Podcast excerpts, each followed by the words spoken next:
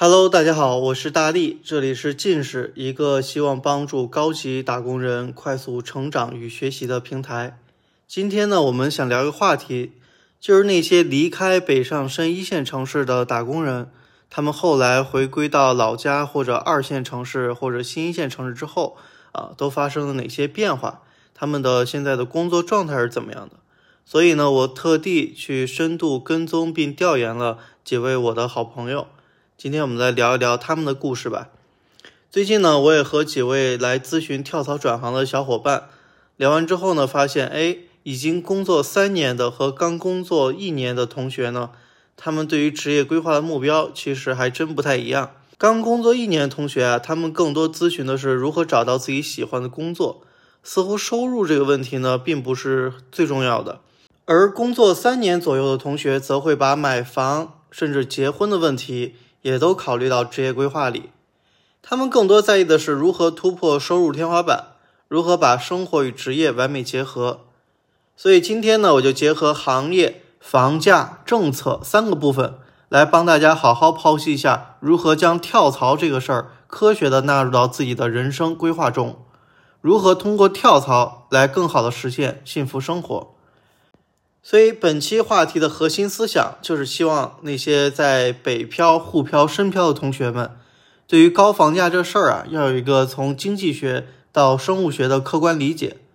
买不起房呢，真不能怪你不努力，也不能怪国家与城市的发展速度太快，而是你要明白，选择一个城市努力奋斗的底层动力到底是什么。当这个城市给不了你这个动力的时候呢，离开并换一个城市。也是一种智慧。在上一期的我们的音频里，我们聊了为什么躺平的总是打工人。这次呢，更加系统的分析了打工人工资的两个主要构成要素，解释了为什么如今年轻人对于工作与追求美好生活的无力感。这背后啊，其实也是希望给大家一些启发，然后调整好自己的人生方向与生活态度。如果你还没来得及收听我们上一期的话题，可以往回翻一翻。好，我就结合这两期的话题的思想，下面就通过三个真实的故事，给到大家一些关于跨城市跳槽的经验启发。在分享这三个故事之前呢，我要说明一个真相，那就是其实从某种意义上，打工人真正的老板是房东，或者说是房价。可能很多同学，猛地听到这个结论后会不太理解。明明是在公司上班，哎，公司领导才应该是自己的老板，为什么会是房东呢？其实，在解释这个道理之前，我需要先跳出你的职业生涯这段时间，而是从你大学毕业到组建家庭，再到生儿育女这段人生来看，你就会发现，在你整个工作与生活的这段历程中，无论你是租房还是买房，房子始终都是你生活的一个必需品。居住成本呢，也必将会伴随你的一生。假如我们对于老板这个概念下一个最现实的定义，那就是你幸福生活中最想反抗的对象，但却又是绝大多数人一辈子都摆脱不了的枷锁。这时啊，让你再好好思考一下，最符合上面这个描述的是什么呢？所以你会发现，房东就再合适不过了。一个北漂啊，在没有原生家庭支持的情况下，可能一辈子也只能靠租房来解决居住需求。无论他是一直打工还是自己创业，其实一生呢都要面对的老板就是房东了。这就好比地主与农民的关系，农民呢想要生存就只能种地，但土地都在地主手里，这就不得不每年向地主交租。但农民呢只会依赖家庭劳动力，所以生产效率有限。再加上偶尔的天灾人祸和粮食价格的波动，这就导致自己永远处于温饱线，永远攒不下购买一块属于自己土地的钱。尤其土地的价格还一直上涨，也就一辈子只能给地主打工。所以你看，交租、劳动力、生产效率、天灾人祸、价格波动，还有上涨的地价以及温饱线，这里面每一个关键词都同样深深地烙印在今天的每一个打工人的头上。人的一生啊，可能会经历很多个领导或老板，但只要你一天不摆脱农民的身份，也就永远无法摆脱房东这个地主老板。那么，作为打工人，到底还有没有翻身做主人的机会呢？我这里总结了三条心法，可能会帮助到你。第一条就是抓住行业变革，第二呢就是了解产业分布，第三就是认清自己的天花板。好，我们来分享三个真实的案例。第一个案例呢是我的两个好朋友，他们呢之前是在北京北漂了五年，然后呢转战杭州后涨薪买房。两个人既是大学同学，也是情侣。毕业后呢，从天津来到北京。女生是天津本地人，男生呢是山东青岛人。刚开始两个人是异地恋，女生就在老家父母安排的银行工作，男生呢则独自在北京打拼。这位男生呢最开始是在网易待了两年，然后先后呢去了百度和字节，岗位一直都是产品经理 to C 方向。跳槽了三次之后，薪资待遇目前就被锁死在了二十五 K。如果啊，他想要再突破一下收入，那就必须要具备带团队的能力和相对数据比较好看的项目案例了。女生啊，是在第二年的时候，在男朋友的鼓励下来到了北京。其实两个人都是平面设计专业，男生呢是自学的产品经理，而女生就一直在快手做设计师。两个人租住在五环外北苑附近的一个六十平米的小公寓，每月租金六千五。这样算下来，两个人每月工资到手加一起有三万多，扣除生活开销呢，每个月可以攒下两万多。但是对于六万多每平米的房价和一百多万的首付，这两万块啊，在现实面前也显得杯水车薪。去年呢，因为疫情，两个人在北京过了年，正好叫我去吃饭，聊着聊着呢，就说起北京的房价和未来的职业方向。两个人呢，都想听听我的意见，我就说了一句话。如果你有信心自己的升值速度在未来五年内可以赶超北京房价百分之三十以上，那么你就留在北京；否则呀，就赶紧多看看杭州、成都、武汉、郑州这种新一线城市的机会。这个观点呢，我在之前的一些音频里也说得很透彻了。你之所以买不起房，一方面是你原生家庭的经济实力导致的，但最根本的原因啊，其实还是因为你的升值速度。没有远远超过这个城市的发展速度，而且啊，随着高房价的压力，真正踏实稳重、有智慧的打工人，其实也必定会离开北京，去新一线城市，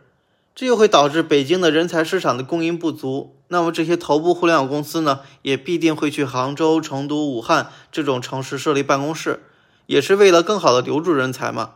而且工资水平呢，并不会和北京有太大的差异。他俩听完觉得，确实未来可能会形成这样一个人才城市分布的竞争格局。无论你是在北京还是在杭州、郑州，工资水平呢都可以按照公司统一的标准。但是杭州的平均房价却是北京的一半儿，加上现在直播电商兴起，很多消费品公司都在高薪招聘从一些头部短视频平台公司出来的人，薪资啊涨个百分之五十再正常不过了。他俩经过那晚与我的交流后，似乎打开了一扇大门，于是便开始一边投简历，一边查看房源。就在今年的三月份，两个人呢就迁去杭州了。在这之前，又请我吃了一顿饭，也和我同步了一下这一年里的思考与改变。以下呢就是他俩的原话，我分享给你听一下。当初我从天津毕业来到北京，一方面呢是因为离得近。另一方面呢，也是希望能够在这个城市找到自己的价值，并且啊，能够靠自己的努力给到我的另一半更好的生活。这五年时间里呢，看到了太多现实的问题，也明白了这个城市对我的意义。生活中最重要的是能看到希望，但感觉自己在北京待得越久，反而希望越来越模糊，越渺茫。虽然人们天天讨论着房价，还有教育、医疗。但我觉得人的一生啊，不应该只是为了房子和面子而活，还有很多值得去追求和珍惜的东西，比如真正属于自己的自由。我俩呢，都分别找到了比之前待遇更好的工作。我呢，被阿里给录了，他准备去一家美妆公司。我们还看上了一个八十平米的两居，家里人呢，再加上我们的积蓄，凑个首付应该没问题。准备看看今年六月份，争取把房子和婚礼也都给办了。到时候我俩婚礼的时候，你不用随份子，自己报销机票就行。好，分享完第一个故事之后，我们看第二个。第二个故事呢，是我之前的一位合作方，也算是半个客户吧。他之前一直在上海，是做投融资服务的。后来呢，就回到了郑州老家啊，一年之后就买了一套房。Kevin 呢是前年刚回国的，我们之前是在一个项目上认识后，就经常交流北京与上海在创业和融资上的环境差异。他呢是在一家融资顾问公司担任投资经理。也就是大家经常说的 FA，也叫早期投行，因为都是河南老乡的关系，加上我比他早几年进入创投圈，他就经常会问我一些关于北京一级市场的消息，似乎准备要来北京发展。但就在去年年底的时候呢，我看他发了一个朋友圈，照片拍的是郑州机场，然后还配文“终于不用做金融民工了”。我怀着好奇心呢，就给他打了一个电话，询问到底是什么情况。原来是他之前服务的一个河南生物医药公司，准备在郑州设立一个子公司来开发一款新的产品，并且呢准备独立融资。但由于河南当地几乎招不到有投行背景的人，再加上集团副总裁呢觉得他的能力不错，便抛出了五十万年薪的橄榄枝，希望由他来负责新项目的整个融资工作。相比于他之前的工作呢，薪资差不多翻了三倍。可能很多同学不太理解，哎，为什么金融投行的待遇这么低？不是动不动就年薪百万吗？那么你可以往回翻一翻我之前的音频的分享，关于投资经理还有 FA 这个行业。虽然投行的收入是没有上限的，但是想做到年入百万，则还需要多年的人脉积累、经验积累和面对极其严重的内卷竞争。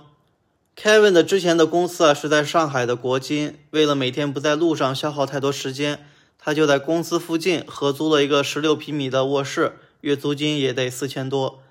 加上金融行业呢，每周少不了一些社交活动，在行头上呢也不能丢人，这样呢基本每个月的工资是没有任何剩余的，有时甚至还要用信用卡来缓解经济压力。所以，相对于一个刚毕业一年的留学生，年薪五十万真的也不算少了。并且啊，这家生物医药公司预计在二零二五年呢，在科创板上市，也可谓是前途无量。其实啊，像他这种跳槽经历，在一级市场的投资经理圈里，并不是一个个例。由于比较头部的金融机构大多都在北京、上海这种一线城市，而且留学生们在选择第一份工作时呢，普遍会瞄向金融、咨询、审计、互联网这四个行业，金融往往是首选。这又导致整个金融行业的求职市场极其内卷，自然平均薪资待遇也不会有太多的竞争力。再加上年轻人对于金融从业者有过于美好的幻想，当真正进入到这个行业的时候呢，又被打工人所必须承受的痛苦折磨着。因此啊，很多人进入金融行业一年左右就开始计划跳槽转行了。今年呢，Kevin 告诉我，他已经在郑州安家了，平时也会出差飞飞上海、北京。感觉目前的这种生活状态也挺不错的，既不用被一线城市高房价所驱赶，之前上海的朋友呢也能够保持一个相对比较好的联系，再加上目前公司背景啊，也不会缺少未来的发展机会。好，我们来看第三个故事。第三个故事呢是一位九六年的姑娘，之前是在深圳的鹅厂，我觉得她真的是一个女汉子。后来呢，就独自一个人去了成都，跳槽后安家。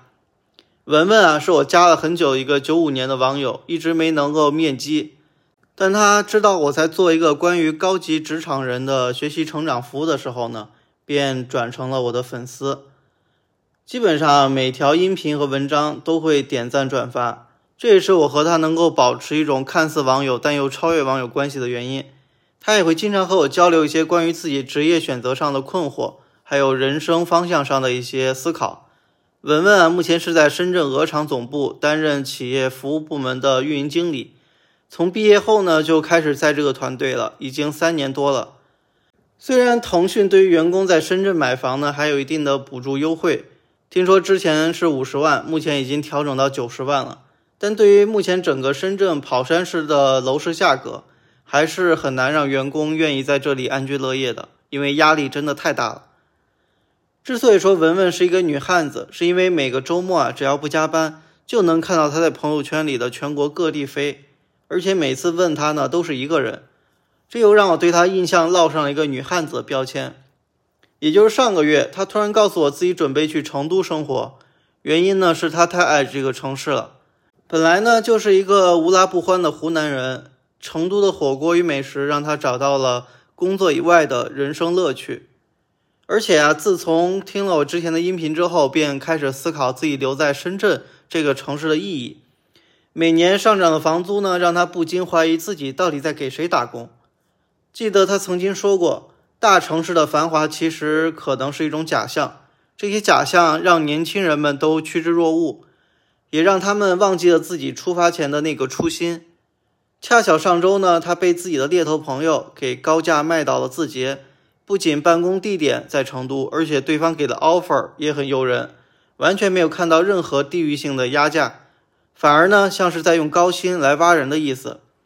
最近看他天天分享关于家居和室内设计的文章，估计也是准备买房了。好，我来总结一下吧。这三个故事呢，我觉得可以给我们更多的启发和思考，关于我们对于未来的职业方向，还有生活城市的一些选择。人类其实是一个靠希望活着的生物，无论是教育、工作、房产、婚姻、生育、财富等等，这些都是带给人前进动力的希望和灯塔。有些人啊，他们可以靠信念而活，这些希望呢，源自于他们的内心与信念。但大多数人呢，其实只能靠他人带来的希望。年轻人因为希望而来到这些大城市。房价却掐灭了他们对于生活的希望。但当我们抛开房价之后呢？再去思考生命的意义时，你可能就会找到自己人生新的方向了。希望你可以不困于心，不被大城市的繁华假象所束缚。人们常说啊，当你改变不了环境的时候呢，就应该试着改变自己。但我认为，当你做出改变的时候，环境和规则有可能也会为你而改变。好，本期的话题我们就结束了。然后，如果你想进一步了解我们的学习计划，还有相关的职业方向咨询服务，可以添加我个人的微信，或者关注我们的微信公众号“近视选课中心”。那我们下期再见。